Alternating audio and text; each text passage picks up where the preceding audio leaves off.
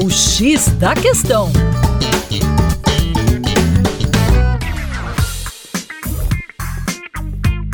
Olá, ouvintes! Tudo bem? Eu sou o professor Percy Fernandes da equipe Terra Negra e hoje vamos falar sobre o bambu como fonte de energia renovável. É isso mesmo. Já usado na alimentação e na fabricação de móveis, o bambu pode ser uma fonte renovável de energia por conta do crescimento rápido e de acordo com o estudo da Universidade Húngara de Agricultura e Ciências da Vida, após pré-tratamento, a lignocelulose, que corresponde a 70% de sua composição, pode ser convertida em etanol, gás, biocarvão e óleo.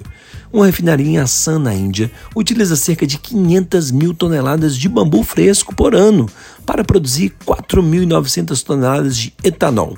Esses resíduos geram eletricidade. O poder calorífico entre as espécies de bambu varia de 18 a 21 kJ por grama, acima das outras biomassas, como bagaço de cana, que chega a 16 kJ por grama. Uma comparação entre 15 espécies revela os contrastes. Na China, um dos maiores produtores mundiais, cresce em cerca de 500 espécies, especialmente a variedade Mossô, com 73% da área plantada.